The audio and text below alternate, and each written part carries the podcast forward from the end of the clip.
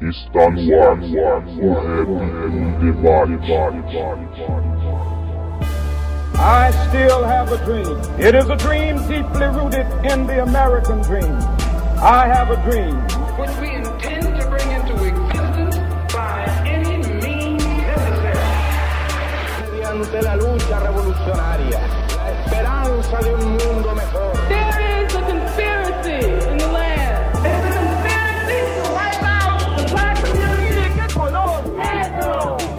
Salve, salve a todos, sejam muito bem-vindos a mais um programa, o Rap Debate, começando o 35 episódio. Eu sou o Alisson, chegando novamente para trocar ideia com os irmãos e as irmãs do hip hop, para construir diálogo, construir pontes e tentar fazer uma leitura do movimento. Para não perder nenhum episódio, assina o feed no aplicativo de podcast do celular, ou você também pode escutar a gente pelo Spotify ou se inscrever no canal do YouTube, lá no H2SM Brasil. Toda vez que a gente publicar um novo episódio, você vai ser notificado. Na hora da gravação, o áudio do Jeff ficou um pouquinho prejudicado, então deu alguns chiados e tal, mas nada que prejudique a compreensão do que ele tá falando. Então a gente só pede desculpa por essa falha técnica aí, mas nas próximas edições acredito que já vai estar tudo resolvido, firmeza? Hoje a nossa convidada é assistente social e pesquisadora Carol Rangel. Ela é militante do hip hop, atualmente ela tá lá no Mato Grosso e a gente trocou uma ideia sobre a importância do hip hop para a sociedade e qual seria o seu papel nesse contexto. Também participou da troca de ideia o Jeff e o Thiago. E foi bem da hora, a Carol respondeu algumas perguntas que nós fizemos sobre o serviço social e o rap, a questão da pesquisa, enfim, ficou bem da hora. Então sem mais, fique agora com a ideia que a gente trocou. 286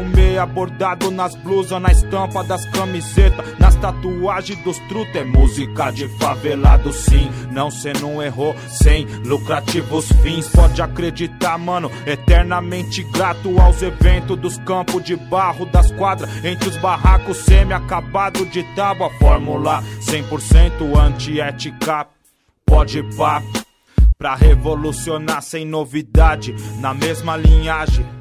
Salve, salve, começando aqui mais um programa, o Rap em Debate, 35 edição. Chegamos aqui mais uma vez para trocar ideia sobre hip hop, sobre o rap, sobre as questões sociais que são tão importantes nesse momento que a gente tá vivendo. E hoje a gente tá com um time de peso aqui, os dois manos que somam comigo aqui no Rap em Debate estão juntos e eles vão colar comigo e a gente vai conversar com a nossa convidada. Eu tô com o Thiago Augusto, salve, salve, Thiago. Salve, Alisson. Prazer estar aí mais uma vez com você, com todo mundo aí. Valeu pelo convite. Da hora, Thiago, firmeza. E também com o Jeff Ferreira, salve, salve, Jeff. Salve, salve. Salve, Thiago. Salve, Carol. Salve, Alisson. Valeu pelo convite. E vamos aí. E hoje a gente vai conversar com uma assistente social, ela é pesquisadora do hip hop e ela tá trocando ideia diretamente lá do Mato Grosso. Salve, salve, Caroline Rangel. Salve para todo mundo que tá aí, né? Contribuindo para esse debate. É, eu fico muito feliz quando me chamam para falar sobre hip hop, porque eu acho que é um assunto muito importante. Aí eu agradeço os três aí pelo convite e pelo debate que vai ser construído. Valeu. A gente fica feliz também. Mato Grosso tá crescendo aqui no Rap em Debate. Acho que tem um programa 33, a Patia Ana conversou também, ela é daí do, de Mato Grosso, do Cuiabá. E agora você, da hora, Carol. A gente fica feliz de você estar tá podendo colar. A gente já conhecia seu trabalho das redes sociais, né, de sua pesquisa, e a gente vai poder trocar essa ideia. Bom, Carol, de imediato aí, todo mundo sabe que no começo do Rap em Debate a gente pede pro convidado, pra pessoa que tá sendo entrevistada, falar um pouco dela, quem ela é, o que ela trabalha, enfim, se apresenta aí pro pessoal que de repente não te conhece. Bom, eu sou Carol, né? Mais conhecida, a galera me chama de Carol Rangel. Eu fiz serviço social, entrei na faculdade em 2013. Quando eu escolhi fazer serviço social, foi muito pela questão daqui, das contradições que eu ouvia nas, nas letras de rap. Principalmente quando eu entrei, como eu ainda tinha uma visão meio distorcida, eu queria muito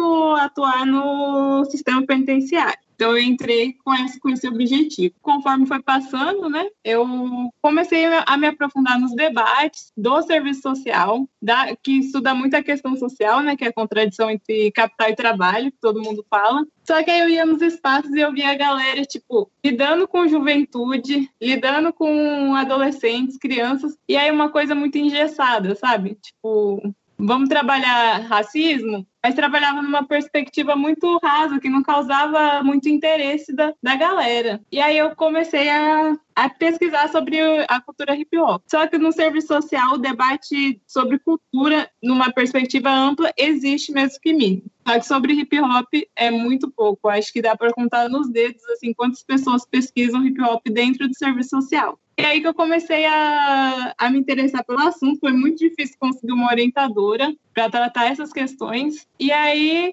eu encontrei, discutimos a questão da organização da juventude sobre a perspectiva política do hip hop. Aí defendi tranquilo e aí sumi do, da cena assim um pouco porque eu fui fazer residência na área da saúde. Então ia ficar meio difícil, né, na saúde trabalhar cultura, principalmente na questão hospitalar, assim, se fosse uma outra dinâmica seria mais fácil. E aí agora, né, eu estou trabalhando no serviço de convivência e fortalecimento de vínculos com crianças e adolescentes. Então, nesse espaço tem uma facilidade melhor para trabalhar com juventude. Inclusive, eles gostam muito né, de rap. Só que aí veio a pandemia, deu uma travada aí no, no negócio.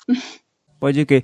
Carol, antes de passar a pergunta pro Thiago e pro Jeff, eu vou fazer uma segunda pergunta que é como foi sua aproximação com o hip hop? E se você é de do Mato Grosso mesmo, e como que é a cena do hip hop aí que você se envolveu, como que você teve essa aproximação? Eu não sou daqui, né? Eu sou de São Paulo, mas mais especificamente de Santo André. Eu comecei a me interessar pelo hip hop, eu ainda morava aí. Eu tinha uns 14, 15 anos. Me interessar mais, mais profundamente. Logo em seguida, eu me mudei para cá e eu cheguei aqui, a cena era muito fraca, tipo, muito mesmo. Não tinha batalha, coisa que já é avançada em São Paulo aqui não existia ainda. Então eu fiquei meio, meio isolada por um tempo. Até que eu conheci um grupo, eu não sei se vocês conhecem, vocês já ouviram falar também, que chama Conduta do Gueto. E aí eu comecei a trocar bastante ideia com eles, e aí a gente começou a organizar alguns espaços, principalmente nas regiões periféricas aqui de Cuiabá, que difere um pouquinho de, de São Paulo. Aí fui me inserindo nessa cena,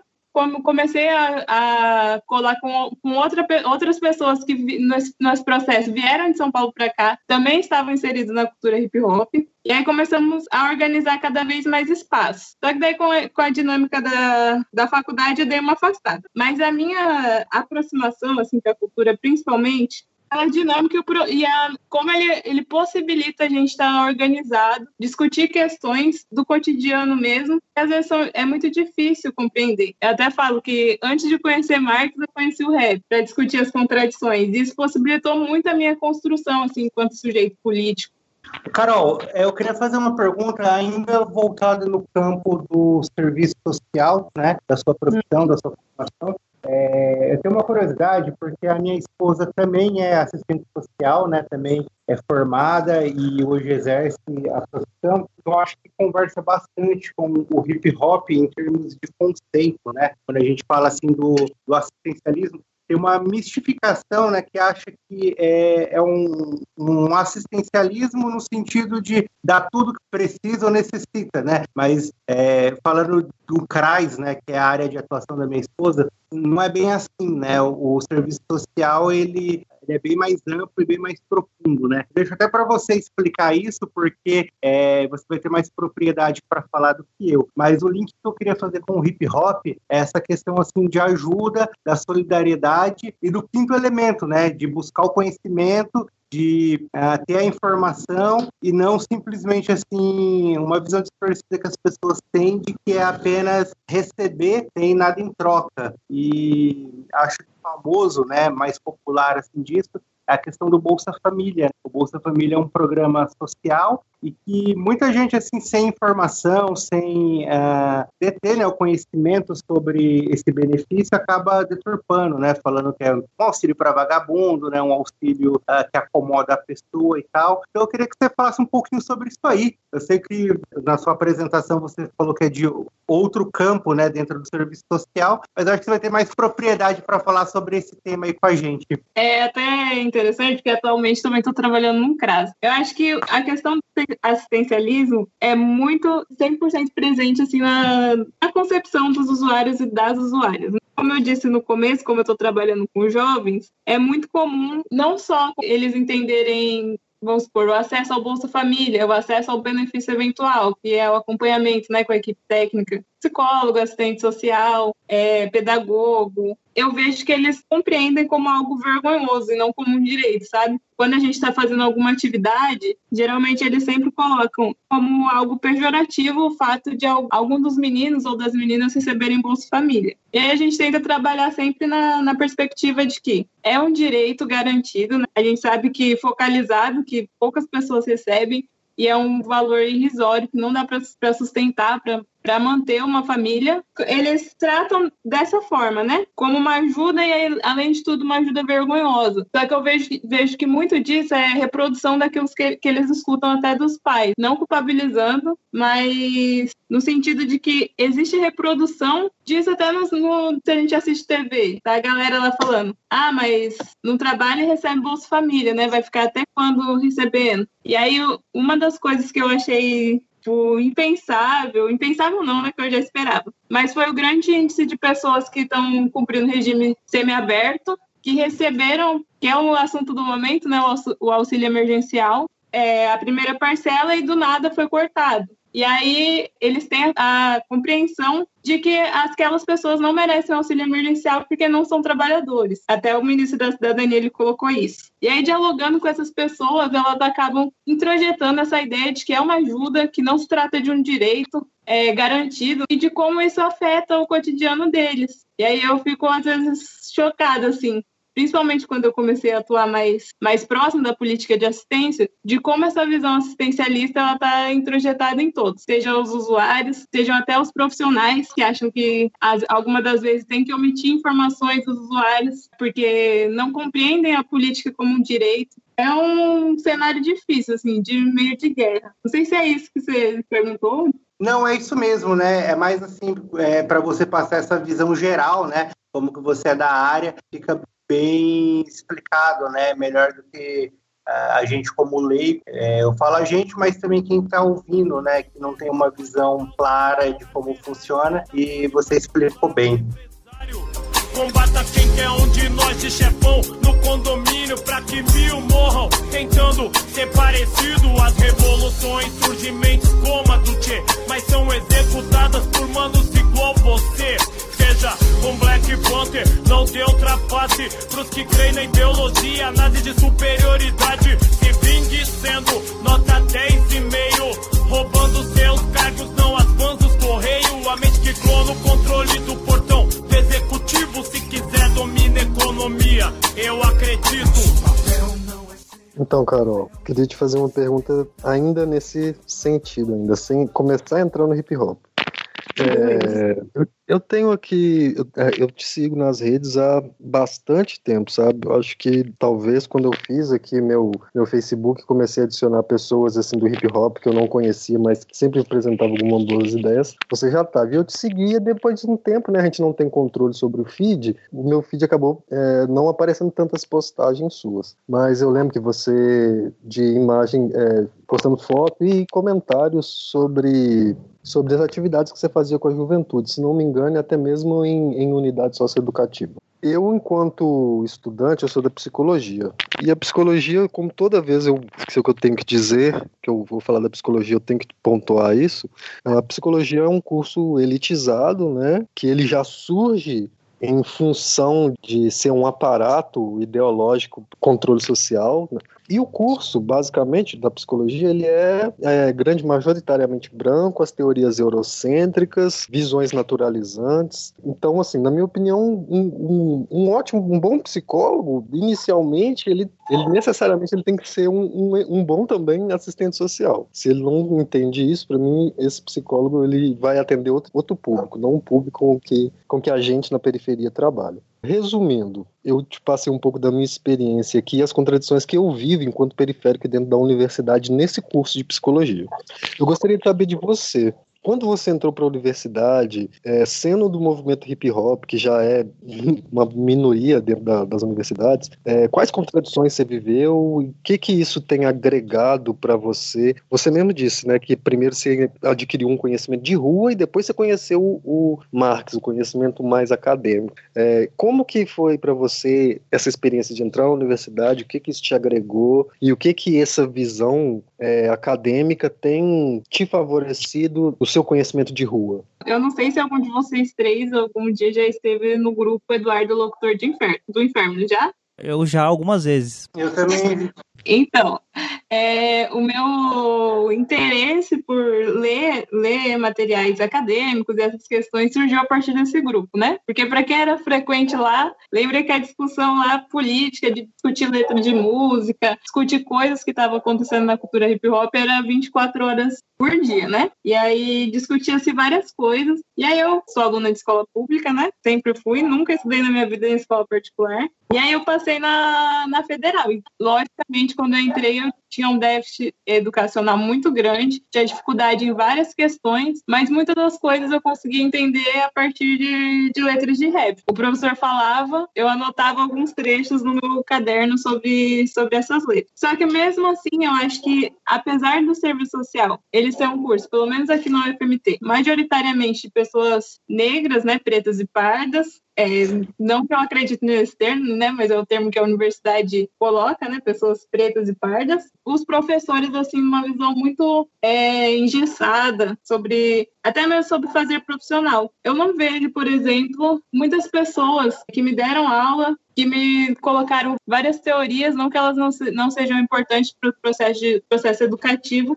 mas trabalhando, por exemplo, com adolescentes. E aí foi nesse sentido que eu achei de extrema importância pautar a necessidade de é, de discu discutir a arte mesmo no serviço social, discutir as contradições né, que, que as músicas apresentam, principalmente por relatarem o cotidiano da periferia, discutir sobre racismo, discutir sobre pobreza. No, no caso, são as expressões da questão social, né? Que a gente tanto fala no serviço social, discutir isso a partir do rap e utilizar como mediação de, do processo reflexivo junto com os usuários e usuários. A gente conseguiu dar dessa caminhada, é muito difícil encontrar material sobre isso, muita dificuldade de resistência dos professores sobre estudar somente o fazer profissional, a política, como se não desse para inserir, vamos supor, o rap na política de assistência, discutir essas questões, sabe? E aí foi um processo bem difícil, mas no final deu certo, assim, tipo, saiu uma pesquisa bem interessante, a gente discutiu breve, né, por ser um trabalho de conclusão de curso, faltando é, várias contradições, tentando fazer o link entre a questão social, as expressões e como o rap pode se inserir nisso, como a cultura hip hop pode trabalhar essas questões, mas ainda é um caminho que eu acho que o serviço social está engatinhando, tem muito pra, pela frente ainda para andar. Então, Carol, a minha pergunta é o seguinte: você falou sobre esses grupos do Facebook, né? Tem esse Eduardo Locutor do Inferno, tem uma página que é a do livro do Eduardo também, A Guerra Não Declarada, e sempre nesses grupos tem uma discussão política, só que às vezes ela é um pouco rasa em, em algum sentido. É, como você falou, né? Eu também tive contato com política bem antes da faculdade. Eu comecei a ter essa visão social por conta do hip hop, só que era uma visão um pouco era limitada no ponto de vista político, porque você não se discutia direita ou esquerda, você falava sobre as mazelas sociais, sobre os problemas, só que você não via o sentido daquilo. O rap sempre falou sobre o sistema, mas a gente nunca se questionou quem que era esse sistema, qual que era o sistema que a gente falava.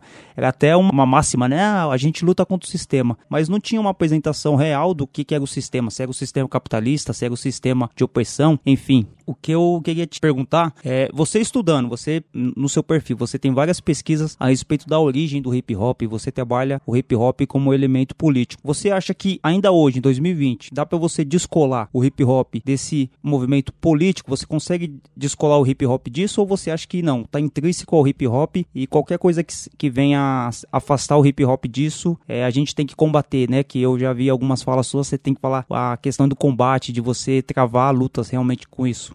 Então, essa é uma das questões que eu discuti no meu trabalho, né? Que foi o seguinte: eu, até por, ser, por discutir muito nesses grupos por muito tempo, eu tinha uma ideia do hip hop como movimento social. E aí, no serviço social, pelo menos aqui, a gente tem uma matéria que chama Serviço Social e Movimentos Sociais. E aí, me deixou bem, bem confuso, assim, né? Tipo, e aí, será que a gente chama é, o hip hop, a cultura hip hop, como um movimento? E aí, eu sentei com a minha orientadora e aí foi um, foi uns arranca-rabo no, no bom sentido, né? De, dela, dela questionando se era um movimento social, se tinha como ter uma organização política do hip hop. E aí eu cheguei na conclusão que não, né? Porque é um movimento tão heterogêneo de, de, de, várias pessoas diferentes, com diferentes concepções de mundo, é, inseridas dentro do movimento, dentro da cultura, que acaba não tendo uma pauta coletiva. Por exemplo, a gente a gente pode encontrar pessoas que apoiam o Bolsonaro, defendem o Bolsonaro é, dentro, do, dentro da cultura hip hop, inclusive fazendo músicas, todas essas questões de defesa de uma coisa que eu acho que não, não condiz com as raízes assim do, do hip hop. Que nasce em um cenário de contradições, né, do modo de produção capitalista, é, pobreza, racismo, crise habitacional que a gente tem lá no início. E aí hoje a gente tem, tem esse cenário. Então acho que a gente não tem uma pauta é, coletiva dentro do hip hop, por isso tem, é difícil, né, travar um, um debate nesse sentido. Mas é, atualmente, né, a gente vê muito de mercantilização. E aí tem o Arthur Moura, né? Que eu acho que ele também participou de um podcast aqui. Sim, sim, participou do 16. É, e ele discute muito a mercantilização do internet, né? De como é, atualmente está se esvaziando o sentido político e se inserindo num processo mercadológico dentro do hip hop, se tornando um produto, né? Uma mercadoria. E aí, trabalhando é, o hip hop, eu consegui compreender que ele é um, um instrumento muito bom de disputa se a gente está inserido dentro da cultura hip hop, a gente está para disputar. Tem até, tem até uma frase que eu gosto muito que é: se não se resiste ao modo de produção capitalista, ao sistema capitalista, vai se resistir contra o quê? E aí eu tento sempre dar uma força, né, fortalecer a galera não só os quatro elementos que a galera mais conhece, mas também a galera que está produzindo conteúdo para o quinto elemento. E, é, e como o hip hop nesse processo, ele é de extrema importância para a disputa de consciência, né? Espaço para todos, meu Brasil brasileiro. Não é tão generoso no corredor do PS, defia o esquálido. Mano morre aguardando atendimento que é o culpado. Quem desvia dinheiro, médicos que não atende o filho Filiado ao SUS ao invés de Unimed Túnica caveira, foge forma descrita da morte Aqui toca, farda, fuzil, sigla, rotan, tática, bom Enquanto o bar ganhar voto com carniceiro Cleptocrata seremos sempre Uma massa dominada. Gente com país de futebol é carro alegórico tinha até reservado uma pergunta exatamente para falar isso, para complicar toda a nossa conversa aqui e a gente cair em contradições e ver se surge algo realmente novo aqui pra gente, né? É, então, você falou uma parada que para mim é o que eu paro a minha reflexão assim, aonde até a partir daqui já não tenho respostas aqui, é buscar essas respostas. É o seguinte, você falou de disputa, de resistência. Resist... Inclusive no vídeo, o Alisson me mandou um vídeo seu e eu tirei essa fala de lá e você ainda falou semelhantemente aqui agora como você tinha dito lá, falando resistir ao quê, né? Não tenho uma outra resposta senão ao capitalismo, ao sistema capitalista. Então toda a nossa luta deveria ser no sentido anticapitalista capitalista. Beleza? Até aí? Sim. Massa, eu concordo plenamente. Então nós vamos aí. Nosso hip hop aqui, apesar da particularidade dele, né? Ele é importado, né? E até hoje, talvez muito mais fortemente do que antigamente, porque antigamente se espelhava naquilo e se transformava para fazer o que o Racionais fez. Se espelhou lá em, em ICT e fez o que um rap brasileiro. Se inspirou lá, mas é um rap brasileiro, paulista, saca?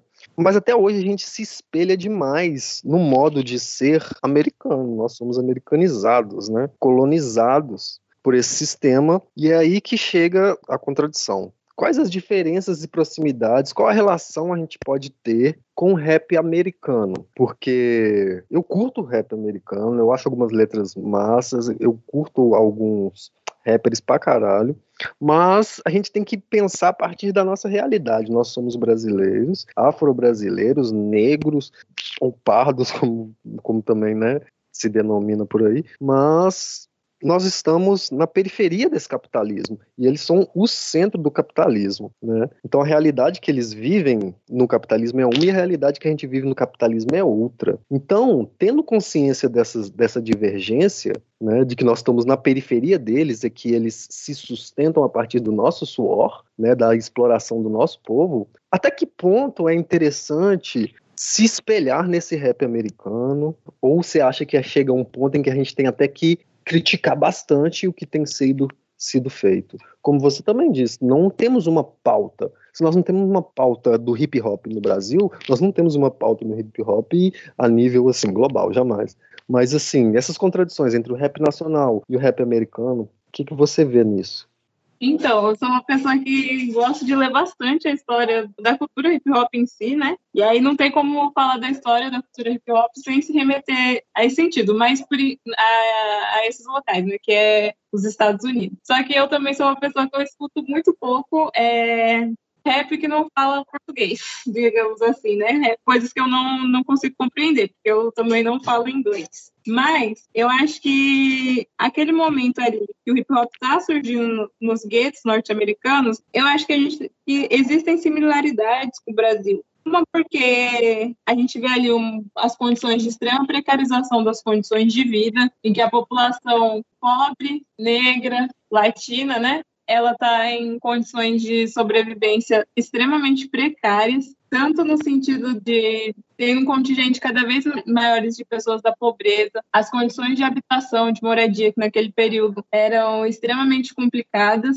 e aí é nesse cenário, né, de precarização das condições de vida que o hip hop surge. E aí no Brasil não é diferente. Eu acho bem interessante, assim, tipo, quando a gente pega para ver o nascimento do hip hop lá e o nascimento do hip hop aqui, eles ocorrem de maneira distoante. E aqui a gente tem muito forte os b-boys, ou grandes centros urbanos, urbanos, que é no caso São Bento, em São Paulo, né? E como lá é, surge mais na, nas, no gueto mesmo, né? Nas, nas periferias, mas sempre é, questionando as contradições presentes na sociedade. E aí pensar o, o rap nacional assim, atualmente, o hip hop em si, né? Porque às vezes a gente fala também muito de rap e esquece dos outros elementos. Eu acho que a gente tem que olhar mais para aspectos culturais mesmo do, do, nosso país. Por exemplo, a gente tem rap indígena mas poucas pessoas os conhecem, né? E, e também poucas pessoas usam elementos culturais do Brasil na construção, por exemplo, do seu rap, na construção do seu grafite, na construção dos seus beats, nas suas composições, na sua produção. E eu acho que como que, como que é importante a gente voltar e pensar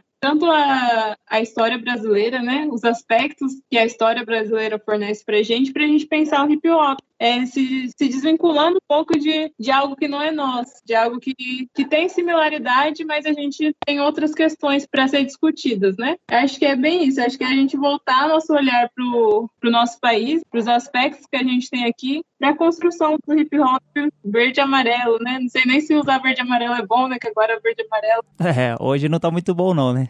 Não sei se é, se é muito bom usar esse nome, mas acho que é isso.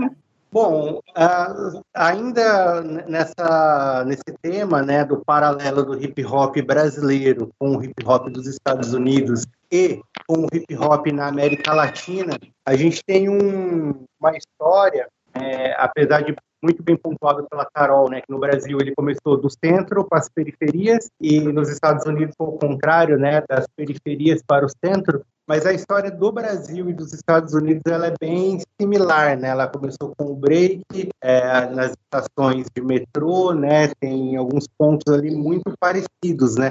Inclusive, é, quando descobriram a estação São Bento para poder dançar, e por ali ser uma estação de metrô, foi uma felicidade, né? Porque eram pontos é, iguais aos filmes que o pessoal assistia, né? Beat Street, né, é, e outros que retratavam essa questão das gangues se encontrando ali nas estações de metrô, né. Mas quando a gente avalia a América do Sul, principalmente, é, o hip hop ele chega um pouquinho mais tarde, né.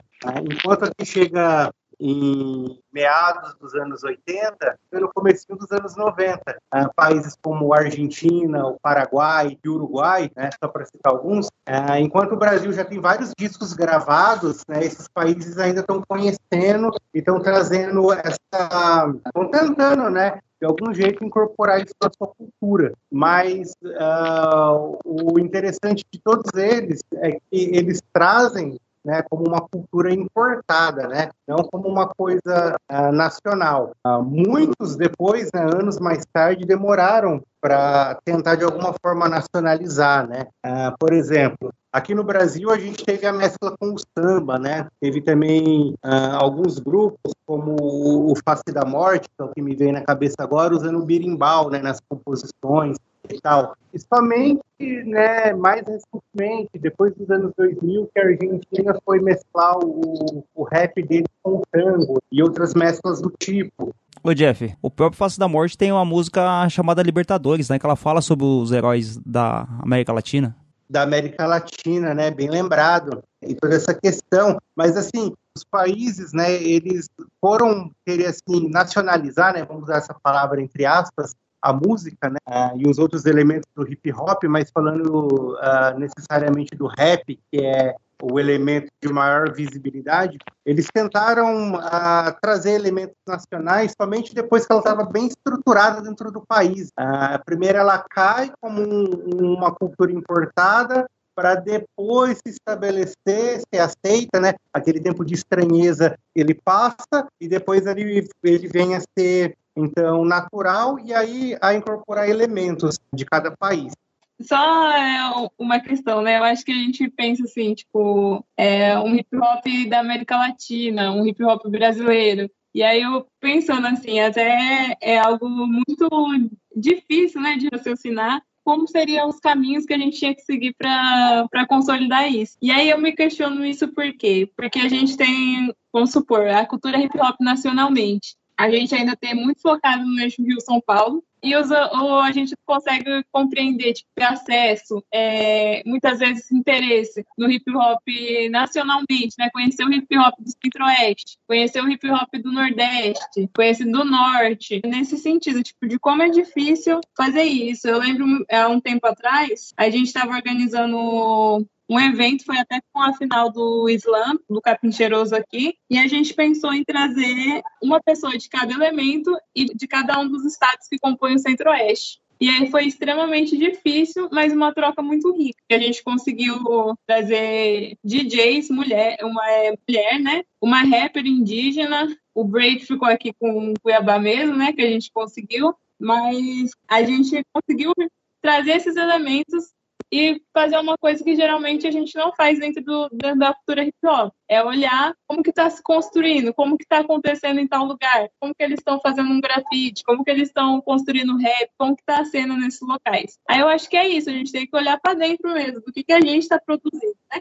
Isso que você falou, Carol, sobre essa questão de você ter um reconhecimento, o que é o hip hop nacional, porque no Brasil a gente tem essa dificuldade, né, de aceitar o que vinha de outra região. Eu tava conversando com a Patiana, que é aí de, do Mato Grosso também, ela falava bastante isso, né, sobre essa, esse eixo que é o hip hop, é, Rio, São Paulo e tal, essa dificuldade. Se eu não me engano, ela lançou em 2018 o primeiro disco de rap feito por uma mulher no Mato Grosso. E isso vem à tona também por conta de um caso que o Thiago contou aqui no Rap em Debate, eu não lembro exatamente o programa, mas de que quando foi feito uma pesquisa falando que, não sei, o Thiago vai saber explicar melhor isso, mas quando teve o melhor disco, a melhor produção, foi eleito o rap do, de algum lugar do Nordeste e alguém aqui de São Paulo questionou como que alguém do Nordeste pode fazer um rap melhor do que o daqui. Você lembra disso aí, Thiago?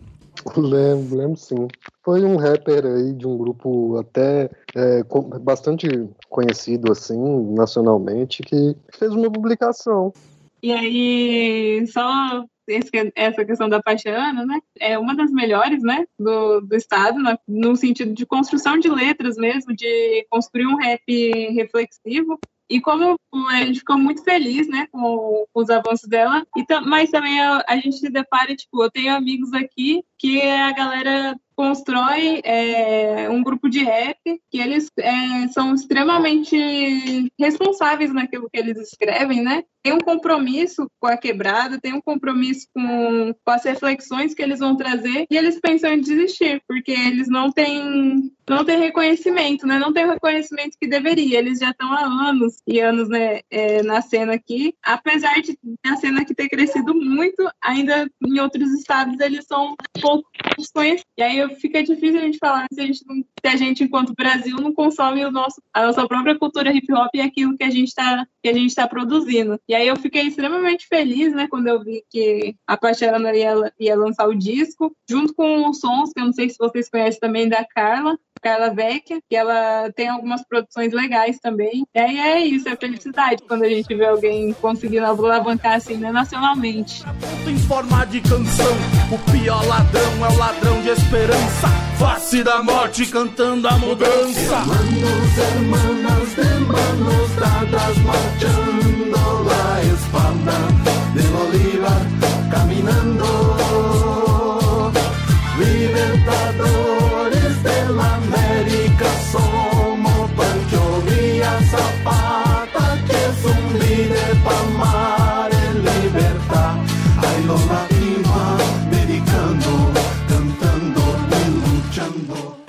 Eu tava vendo um, um vídeo que o, que o Alisson me mandou, era uma, era uma live. Duas mais quatro pessoas, Poder Popular, se não me engano, se não me falha o nome do, do canal.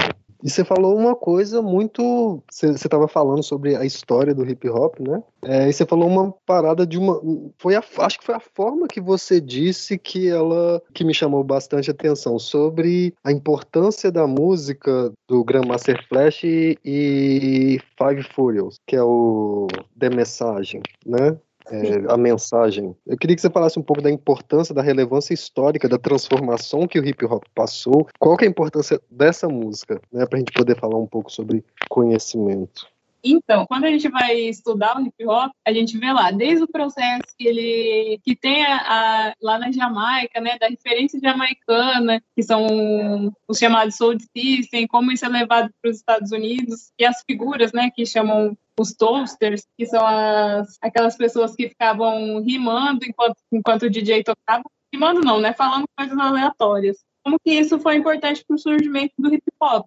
Se a gente não tivesse essa influência, tanto da, da cultura jamaicana, da, da cultura que a galera chama, né, cultura latina, e da, da cultura negra, a gente não teria o hip hop que a gente conhece hoje, né, toda essa história. Só que quando o hip hop começa a se desenhar nos Estados Unidos, a gente se defronta ainda com a questão de que ele era um instrumento de lazer. A galera ia para se divertir, não tinha um sentido político em, em colar em um rolê de hip hop, né? Você ia para dançar. Tem até um fato, né, que eu acho engraçado, que é a briga nos Estados Unidos de quem foi o primeiro rapper. E aí tem a questão do DJ Hollywood e de, de, de alguns outros rappers, só que a centralidade é no DJ Hollywood.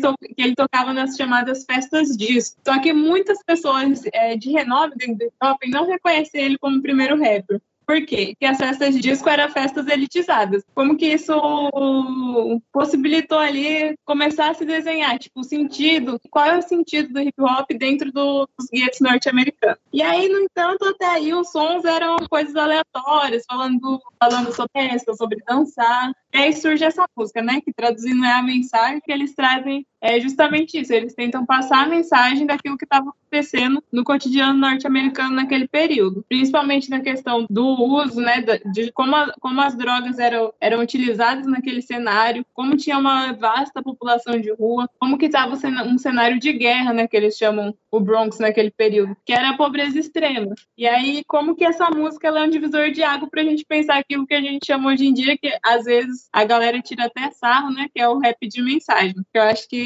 que é central. Eu, por exemplo, rap de mensagem para mim, rap de mensagem no sentido que eles falam, né, que eles tiram sarro, que é o rap, rap mais político, eu acho que é a centralidade daquilo que a gente precisa para discutir o cotidiano da periferia, o cotidiano, o processo de cultura, de arte, discutir várias questões que a gente pode fazer através da arte utilizando produções que possibilitem isso, é, possibilitem o processo reflexivo. E aí essa música surge com isso. A base dela é fazer uma reflexão sobre o cotidiano nos guetos, né? Por isso ela é de extrema importância aí no, dentro do hip hop. Se me permitem, eu vou fazer duas perguntas. Uma para complementar aquela primeira ideia, que agora eu me lembrei do que eu queria concluir, e aí outra mais voltada para o campo da pesquisa do hip hop.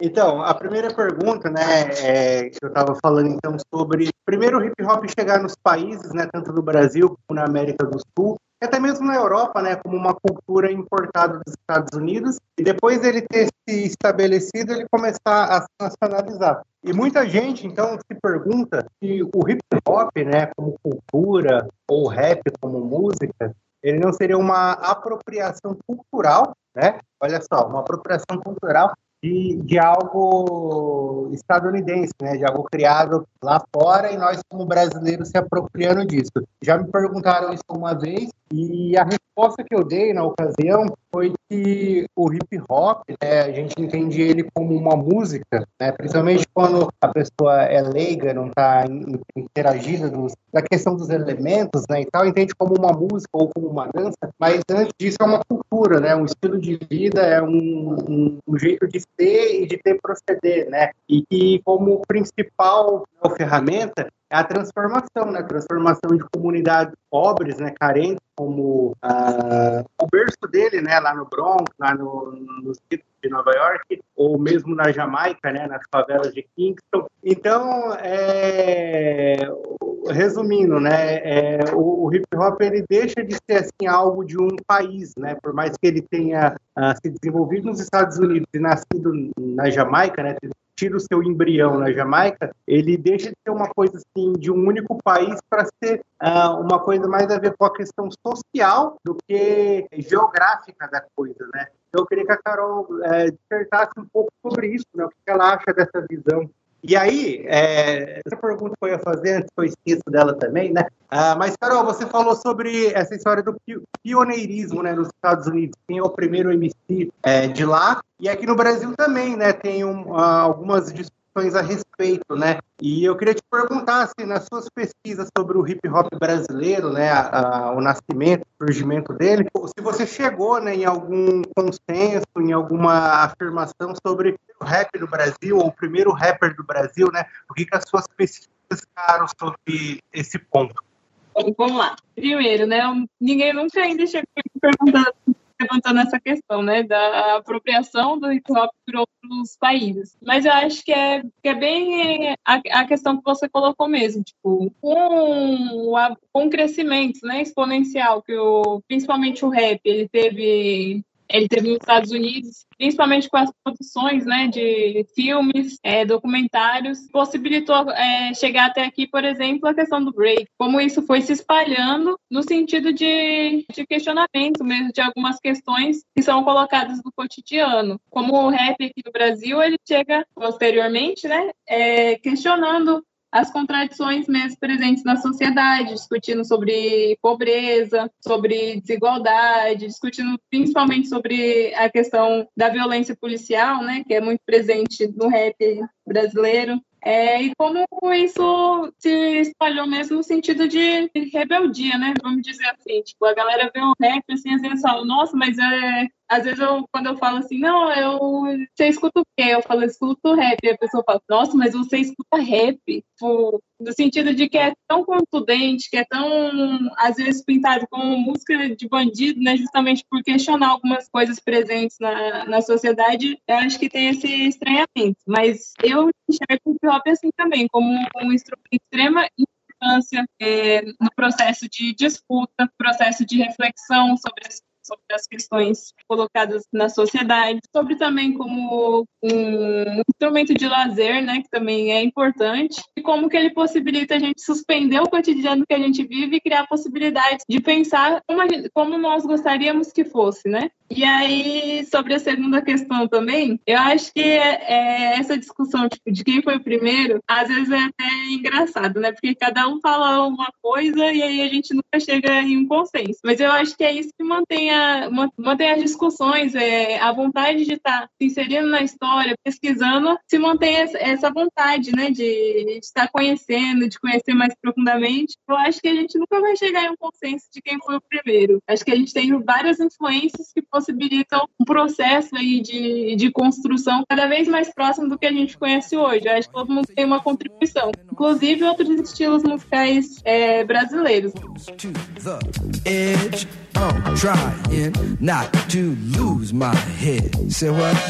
It's like a jungle sometimes. It makes me wonder how I keep from going under. It's like a jungle sometimes. It makes me wonder how I keep from going under. A child is born with no state of mind, blind to the ways of mankind. God is smiling on you, but he's frowning too, because only God knows what you'll go through. You'll grow in the ghetto, living second rate, and your eyes will sing a song of deep hate. The places you play and where you stay looks like one great big alleyway. Carol, como eu tinha falado no começo sobre essa questão do questionamento do rap e esse apontamento de falar o que, que era o sistema, o que, que eram essas opressões, para mim tá muito claro. Eu acho que para quem tem uma compreensão é, do mundo, depois que fica um pouco mais, mais velho e começa a olhar essas contradições do capitalismo, entende que o sistema que o rap sempre apontou foi o capitalismo. Mesmo que no passado a gente não tenha uma teoria política, a gente não saiba diferenciar muito bem o que é direito, o que é esquerda, mas a gente sabia que existia uma luta de classe, a gente sabia que tinha o playboy e a gente sabia que existia a classe oprimida. Por mais que a gente não tenha se apropriado de conceitos de burguesia, meio de produção, proletariado, a gente sabia quem que era que existia uma guerra de classes. O rap sempre apontou isso. E hoje em dia, né, teve um programa que gravou eu e o Jeff e o Thiago também, foi um desses que a gente gravou só nós três, que na época eu falei, ah, o rap tem que ser talvez não anticapitalista, mas anticonsumista, né? Hoje eu já acho que naquela fala eu errei, eu acho que o rap tem que ser anticapitalista porque tá muito é, notório pra gente que o capitalismo, ele é a raiz dos males sociais que a gente, dentro de uma concepção marxista, apesar de terem alguns raps que não tem esse viés marxista, né, esse viés socialista, por exemplo, tem os parceiros do Catarse que tem uma leitura anarquista, mas todos eles entendem que o capitalismo é, é algo que tem que ser é, mudado, que você tem que romper com essa estrutura para você ter algum, algum tipo de melhora social. É, olhando para o seu curso, Carol, que é um curso que tem um, uma boa base marxista, você acha que o rap ele tem esse espaço ainda para esse rap mais contundente, esse rap com viés mais social, ou você acha que isso está desaparecendo? Vamos lá sobre só fazer uma, uma colocação sobre a questão do sistema, né? De como a gente fala de vamos derrubar o sistema, né? Na, sim, sim. A galera do rap, principalmente. Tem um trabalho que eu acho muito interessante, também uma pesquisa, também não sei se vocês conhecem, chama o título é A Luta de Classe na Palavra dos Manos. É um trampo muito massa, se eu não me engano, o autor é o André da Silva Bueno, mas eu posso estar meio enganada aí. É, e como ele vai trabalhar questões que a gente coloca no cotidiano, vamos supor, da, da universidade como isso é trabalhado no rap, tipo, a questão do sistema, o que, que é o sistema, o modo de produção capitalista, a contradição que a gente fala lá, tipo, entre Playboy e a galera, tipo, a favela, que, que, contradição é essa? É na, na, na, na, linguagem da periferia, trazendo, fazendo uma ligação com a questão acadêmica, né? Mais acadêmica. E eu acho isso muito interessante. Inclusive, também você citou o Catarse, eu gosto bastante. Inclusive, eles são da quebrada que eu nasci lá em Suzano, né? É, eles são aqui de perto. Eu sou em Guaianazes. O Leal do Catarse, eu trabalhei na mesma escola que ele em 2018. A gente se conheceu na escola. Ele é professor de história, eu trabalhei na mesma escola que ele. Sim, até quando eu fui, nem faz um tempo já, eu fui aí pro meu avô, né, que ele mora em Suzano, trombei ele, ele me levou uma camiseta e um CD. E aí são humanos que são muito massa, assim, constroem um som bem interessante, mas trazendo é, mais agora para essa questão do serviço social, eu acho assim que no serviço social, por ser um curso que discute as contradições, eu acho que essa questão do rap mais confundente, do rap que vai questionar aquilo que a gente chama de sistema, que vai questionar as, é, as tensões raciais, né? Eu acho que no serviço social, eu acho que é, um, é uma questão bem aceita, assim, de tentar inserir, por mais que eu acho que o mais difícil que a, que a gente tem zero, e né, conseguir inserir a importância do hip hop, a importância, a importância da cultura dentro da profissão. Mas é isso, tipo, é a gente, nós por nós, né? Tentando colocar é, essas questões dos espaços, fazendo a defesa de que é importante, de que não é que a galera às vezes acha algo raso, que não é isso, e de como, como isso possibilitaria, abriria mais espaço para estratégias dentro da profissão mesmo de discussão, de pensar possibilidades junto com os usuários e as usuárias. Acho que quando a gente entender isso, a gente, né, enquanto serviço social, acho que a gente vai avançar bastante.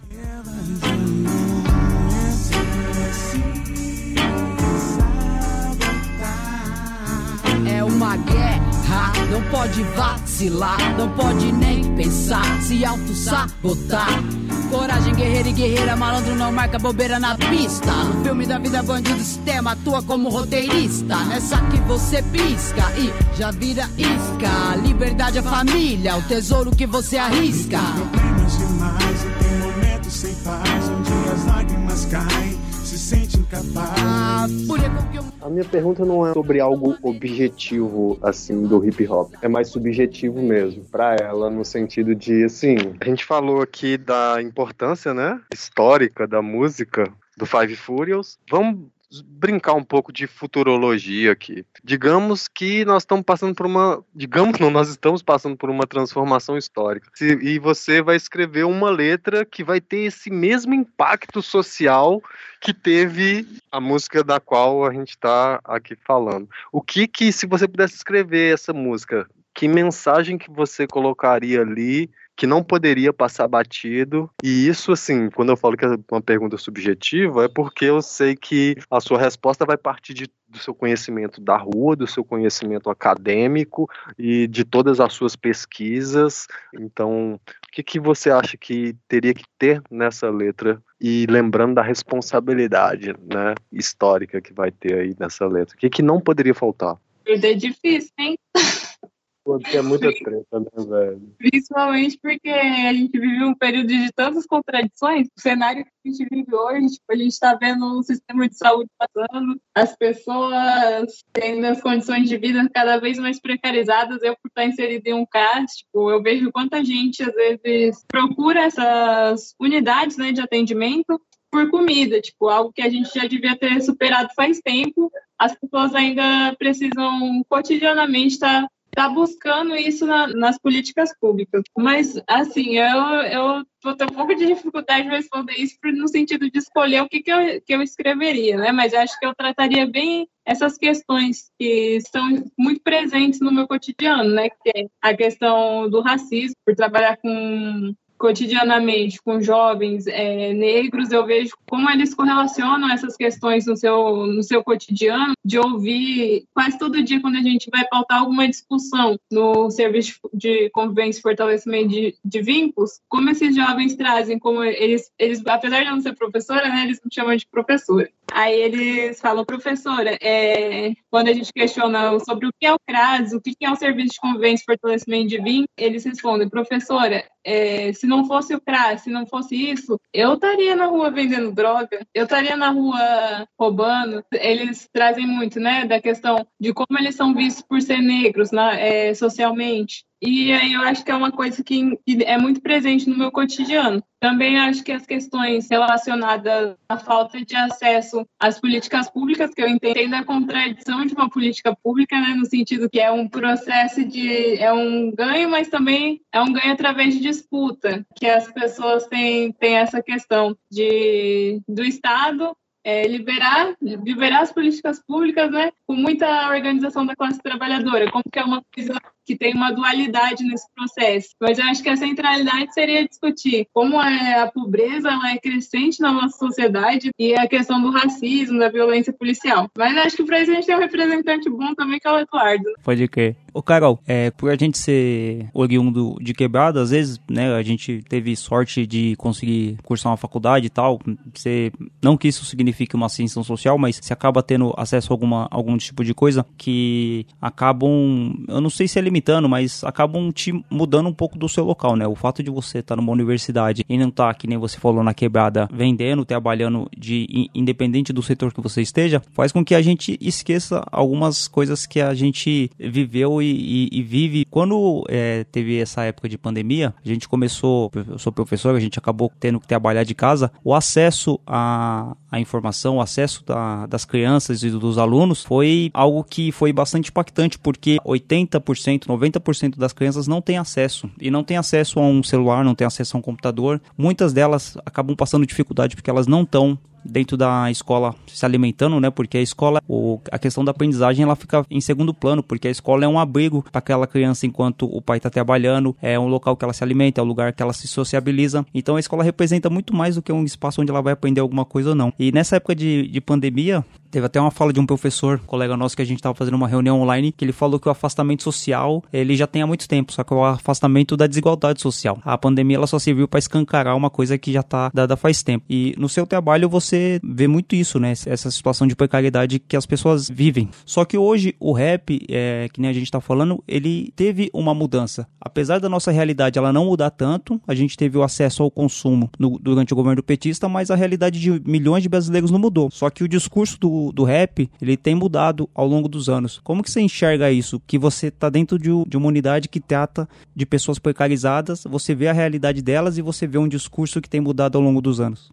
Vamos lá, só fazendo um parênteses nessa questão da internet, né? E eu também fiquei chocada, assim, como a gente não pensa políticas de acesso, né? A, mesmo que seja focalizada as, as políticas de transferência de renda, de como quantas pessoas que ficaram fora ou não conseguiriam auxílio emergencial porque não tinham celular. Eu atendi um senhor que eu usei o meu celular, o meu número, fui na casa dele, porque ele não tinha acesso à internet, ele não tinha celular. E aí, a, a galera que necessita, assim, tipo, numa maior urgência, eu não vou falar que as outras pessoas não precisam do, do, auxílio emergencial, até porque eu acho que deveria ser um auxílio para todas as pessoas, né? Porque depois isso, querendo ou não, isso volta para os cofres públicos, mas no sentido de como essas pessoas que que às vezes precisam do acesso, elas são barradas ainda numa questão que às vezes a gente acha que está superado, né? Que é o acesso à internet. Mas muita gente não tem acesso à internet, muita gente não sabe ler, e aí a gente vê também a cultura hip hop assim cada vez mais descolada dessa, dessa realidade. A gente vê a galera falando de coisas que voltando a questões que não têm um, um caráter sociopolítico de grande reflexão, trazendo questões relacionadas a festas, as, a tretas toscas, né, que a gente viu aí também, que a gente vê, né, recentemente, toda hora tem treta de alguém do rap por um motivo tosco. E aí, como que a gente está se distanciando cada vez mais daquilo que a gente acha que é o mais importante da cultura hip hop, que é o processo de, de resistência, de reflexão. E de como e de como a galera que produz esse tipo de conteúdo, ela fica meio despeio, tipo, ah, não, não vou, não vou escutar esse rap, tipo, é um rap que traz, já escutei várias pessoas, inclusive, falando, não, não curto esse rap, tipo, é muito político, o rap não tem que ser político. Eu falo, sim, cara, o rap não tem que ser político. Tipo, a base da, a base da cultura hip hop, ela, ela vai mostrar as contradições é, políticas até no seu surgimento. Mas eu acho que é isso, é um cenário que a gente tem que enfrentar, né? Principalmente com a, com a crescente onda de consumo, né? Que cada, cada vez mais introjeta na galera que para você ser alguém, você tem que consumir, você tem que estar vestido um tênis, não sei o quê. Mas aí você não, não pensa essas contradições que a gente colocou. Né? São basilares, assim, ainda no Brasil, que é a pobreza, a dificuldade de acesso a algumas questões, e até mesmo no direcionamento de políticas públicas que são pensadas para determinadas pessoas, e essas pessoas não têm acesso justamente porque se encontram numa, numa condição de pobreza. Eu acho que o rap tem que se voltar a isso, a cultura hip hop tem que se voltar a refletir sobre, mais sobre essas questões, que é muito difícil, né, atualmente, que eu acho que é esse segmento, vamos dizer assim, da cultura hip hop, ela está cada vez mais perdendo força.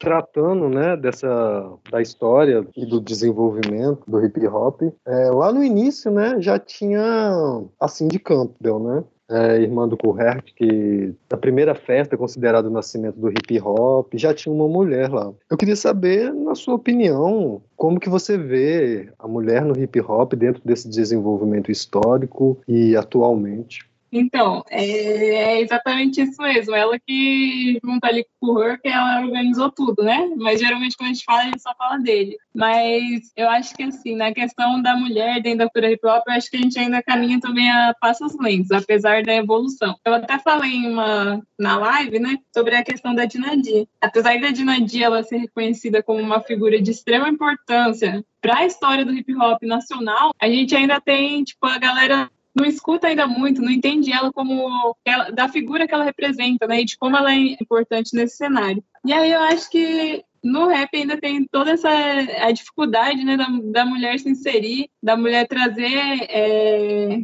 algumas pautas relacionadas à questão de gênero é, nesse cenário de como a galera não conhece as mulheres fazem rap, por exemplo. Às vezes eu tô conversando com alguém, eu pergunto, não, mas você, você curte, por exemplo, a Carol Colombiana, que é isso, Realidade Cruel? Aí a galera não conhece, né? Tipo, eu acho que ainda a cultura hip hop em si, principalmente no rap, ela, ela ainda é muito masculinizada apesar de da gente ter tido um grande avanço nos últimos tempos, né? Que a gente vê a Pacha Ana, a Carla, em São Paulo tem é, a Soul, a Lauren, tipo, a galera não conhece. Para mim, a Lauren é uma das maiores rappers, né? E ela tem uma tem uma performance assim incrível na música, ela consegue caminhar em vários sentidos ali, tanto em refrão quanto rimando. Acho que a gente tem que ah, começar a olhar mais para isso também, né? Tipo, como que as mulheres estão produzindo, inclusive a galera que produz conteúdo. Tem várias meninas aí que produzem conteúdo lado para cultura hip hop e a gente também não conhece. Eu acho que a gente tem que fortalecer esse campo, né?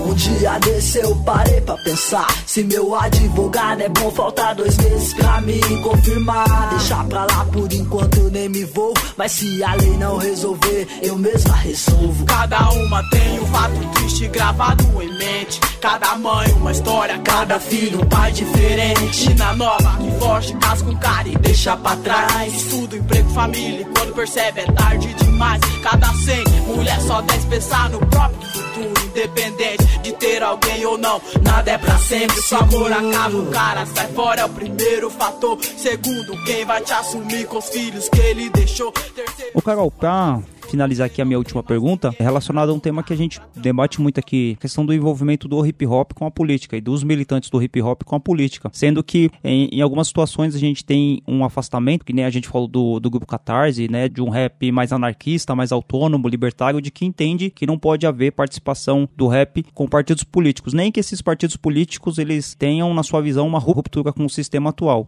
Você é militante do Partido Comunista Brasileiro, um partido, um dos mais antigos que tem no Brasil, se eu não me engano, acho que é o mais antigo que ainda é atuante, né, que é, de- que é de 1922. O Marighella, né, fez parte e tem a música do Mano Bel, né, fala do Marighella. E você também faz parte da ala da juventude, né, do, do, do PCB, que é o JC. Como que você entende essa participação do hip hop com a política e se dá pra você ter uma compreensão de que os partidos políticos eles podem ter uma atuação que não seja a que a gente vê hoje, uma atuação de ruptura o estado atual das coisas? Inclusive, antes de eu militar no PCB, existia aqui no Mato Grosso uma, uma frente é, de- do hip hop, que era a galera do hip hop que colava na- nas mobilizações contra as questões atuais, né? Que naquele período era 2012, por aí. Posteriormente, a gente consolidou aqui, eu também, eu acho que existem vários estados brasileiros, que é a Frente de Mulheres do Hip Em Mato Grosso. E aí, a partir disso, a gente organiza atividades é, de cunho político, né? Tentando trazer o hip hop, tra- trazendo todos os elementos e também trazendo a concepção política, né, do quinto elemento para esses espaços. E aí, sobre a questão do partido, eu acho que dentro da cultura hip hop a gente ainda tem um debate bem raso sobre isso, que é a questão da galera negar todo e qualquer partido político, mesmo que esse partido político seja um partido que se proponha, né, a questionar as questões que estão presentes, é, as contradições, o modo de produção capitalista, todas essas questões. Tanto que a galera tem uma recusa real, assim, tipo, ao partido, mas eu acho que são espaços coletivos de luta que são importantes da gente estar inserido. A construção luta coletiva, de mobilização, de pensar estratégias, é, o que, que a gente poderia estar construindo e pensar isso coletivamente. Eu acho que é, pelo menos para mim, é o central, né? Não adianta eu pensar sozinha, é necessário pensar coletivo. Seja se eu fosse, como eu sou militante do PCB, seja na frente, seja em espaços é, de moradia, seja em espaços nas favelas, seja em qualquer espaço. Acho que a importância é a gente discutir coletivamente todas as questões que são colocadas na sociedade. E aí, como a pessoa vai se organizar, né, e vai da, da linha política que a galera quer seguir, né? Mas eu acho importante esses espaços e eu acho importante também, seja partidos, né, movimentos sociais se atentarem da importância do hip hop nesse sentido, né, de, de como o movimento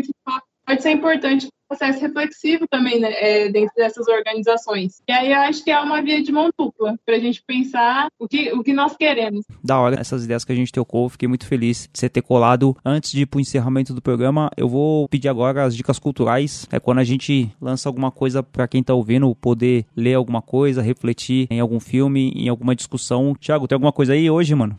Então, pegando esse tema aí hoje, cara, tem duas músicas que eu acho que seria legal, que eu, curto, por exemplo, tem a do K.O. Res One, né, que é a Nine Elements, que ele vai falar de nove elementos dentro do hip hop, ele traz o conhecimento, a linguagem. É, na verdade, né, eu também não sei inglês, então eu indico assim a tradução da letra, né? E tem também GOG, né? É, é o terror, porque essa música também é o terror que ele tá falando é do rap nacional e ele fala bastante da função do rap nacional, do que, que o rap nacional pode representar, né? Como que ele pode ser uma arma de provocar terror. Então, assim, esses dois sons eu acho que eles caem muito bem aí hoje.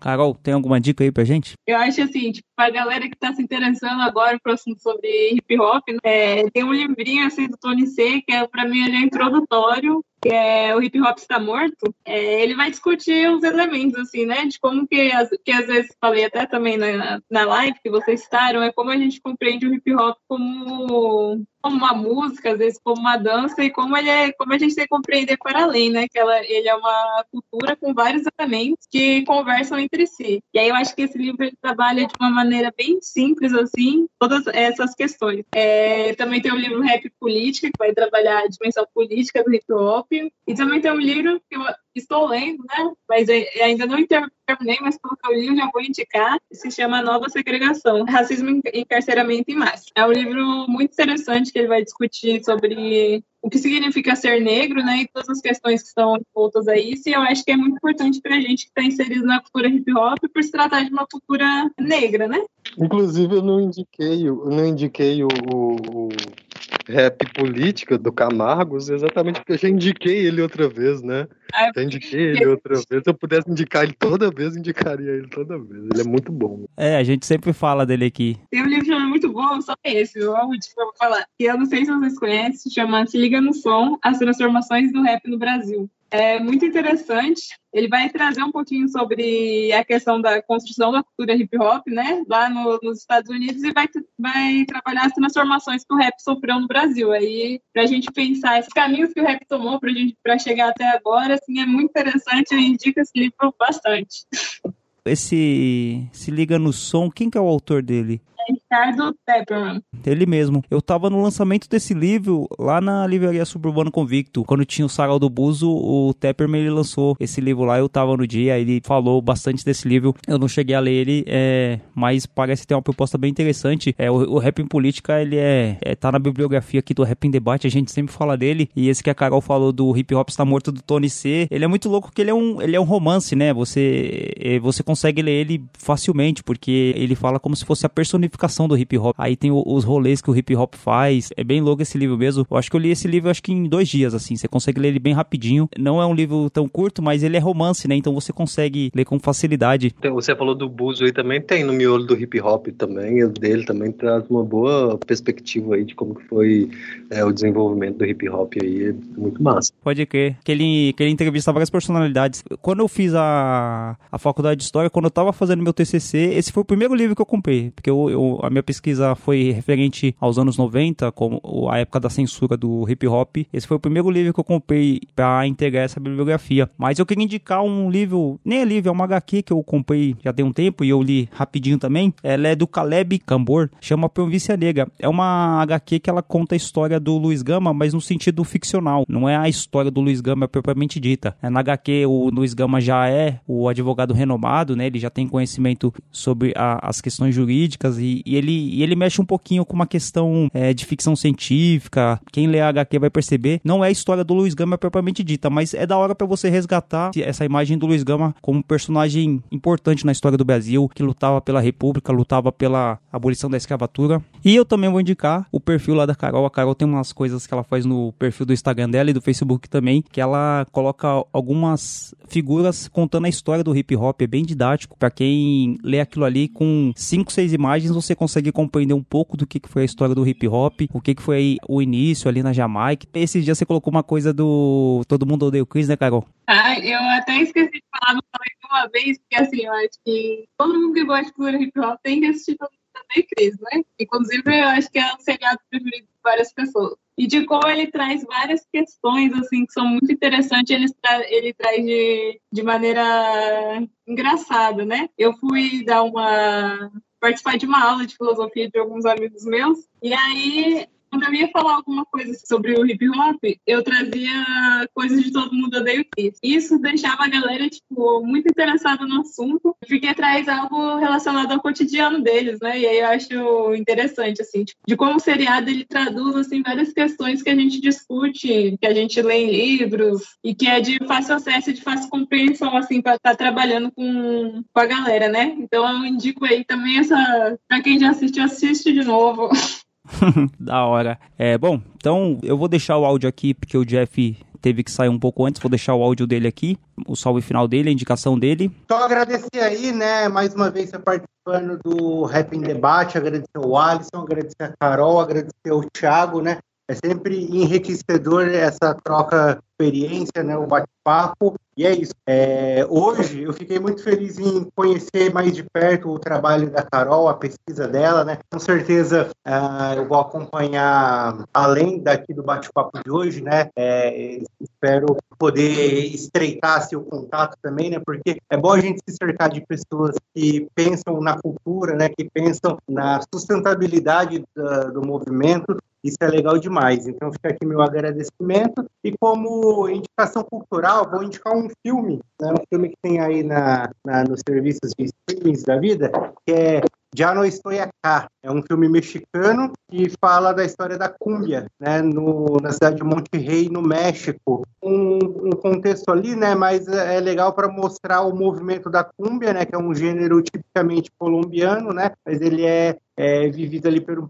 por um pessoal no México, né, e como que a cultura, né, eles se organizam, formam coletivos, né, e passam isso adiante. Acho que tem bastante a ver com o hip hop, né. Então fica aí minha indicação. E mais uma vez, muito obrigado aí pelo bate-papo, galera. E também agora, tipo, o Thiago fazer o salve final dele, as considerações finais. Falou, Thiago, te agradeço mais uma vez, Thiago. Você é um parceiro da hora, que você sempre tá colando aí, me ajudando. Da hora mesmo, mano. E dá o seu salve final aí. Então, Alisson, valeu pelo convite, pela essa parceria aí, que já tá já deve estar tá completando já uns aniversários já, porque tem bastante tempo que nós estamos nessa. Pô, pode crer. Carol também, parabéns aí pela guerra. É, é massa porque conhecer pessoas assim, novas, que a gente não tem contato pessoalmente, mas através da rede a gente acompanha. É, é importante para a gente não se sentir sozinho nessa batalha, né? Seja dentro do hip hop ou seja dentro das políticas públicas que a gente trabalha. Obrigado aí por compartilhar um pouco do seu trabalho, do seu conhecimento. E tamo aí. Da hora. Agradeço o Thiago, agradeço o Jeff também, que colou. E, Carol, te agradeço você ter colado, você ter disponibilizado seu tempo, é, seu conhecimento do hip hop com a gente, as questões que a gente te perguntou. Você respondeu todas aí com muita sabedoria e queria te agradecer mais uma vez e falar para você deixar o seu salve final, os seus contatos aí, para quem quiser te conhecer mais. É, eu quero agradecer a vocês pelo convite, né? Peço desculpa da demora para estar participando, mas é que no meio do caminho aí teve, o, teve um empecilho aí que eu precisei passar por um procedimento cirúrgico, né? Mas agradecer a paciência de vocês terem compreendido. Quero agradecer também quem vai ouvir, né? Eu acho que a gente conseguiu estabelecer um diálogo muito interessante e falar para a galera, né, para estar tá consumindo essa construção de conhecimentos que a gente tem, é, seja ele por imagem, seja ele por, por vídeo, seja por podcast, seja por blogs voltados para o hip hop, seja pela galera que escreve, porque eu acho que é importante a gente fortalecer isso, da galera que está se esforçando para trazer um conteúdo legal voltado ao hip hop. E aí, para quem quiser me achar, meu Instagram é Rangel, com dois E, Caroline, Carol Rangel no Facebook, e é isso, a gente troca ideia também por lá, e é nóis. Freestyle street dancing, two, MCing or rap, divine speech, what I'm doing right now, no act. Three, graffiti art or burning, bombing, tagging, writing, now you're learning. Uh, four, DJing, we ain't playing. Uh, you know what I'm saying? Five, beatboxing, give me a. Yes, and we rockin' six. Street fashion, looking fly. Catching the eye while them cats walk on by. Seven. Street language, our verbal communication, our codes throughout the nation. Eight. Street knowledge, common sense, the wisdom of the elders from way back whence. Nine. Street entrepreneurialism, no job, just get up, call them and get them. Here's how I'm telling it, all nine elements. We stand in love, no, we never fell in it. Intelligent, no doubt. Hip hop, we not selling it out, we just letting it out. If you're checking us out this hour, we teaching hip hop. Wholly integrated people having omnipresent power. Rap is something you do, hip hop is something you live. Hip hop is something you live, hip hop is something you live. Rap is something you do, hip hop is something you live. Something you live. Skaters, BMX bike riders, rock. Don't you ever stop. You are hip hop. You doing the same things we did on our block in the suburbs. You know you be packing that black block, selling that crack rock and ecstasy, getting pissy drunk, falling out next to me. But like I tell those in the ghettos, here's the facts. True hip hop is so much more than that. So much more than rap, so much more than beats. Hip hop is all about victory over the streets. What you see on TV is a lie. That's not something you wanna live or pattern your life by. But huh, that's too much preaching, ain't it? You don't want the edutainment, you wanna be dead on the pavement. Well, so be it. Some of y'all ain't gonna see it. Others wanna enslave your mind. Chris wanna free it. Rap is something you do. Hip hop is something you live. Hip hop is something you live. Hip hop is something you live. Hip hop is something you live. The difference is hip hop is something you live. Oh, I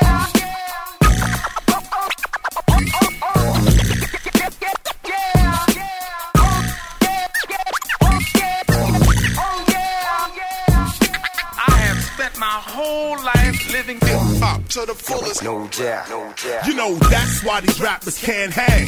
Cause the essence of hip hop is not a material thing. They so careless. Hip hop is an awareness we give. Rap we do, hip hop we live. How many times I gotta say it? How long the radio ain't gonna play it? And you hip hoppers sit back and okay it. Think about it. Think about it. The present course of action, we have got to reroute it. Hip hop is something you live. Hip hop is something you live. Hip hop is something you live. You live.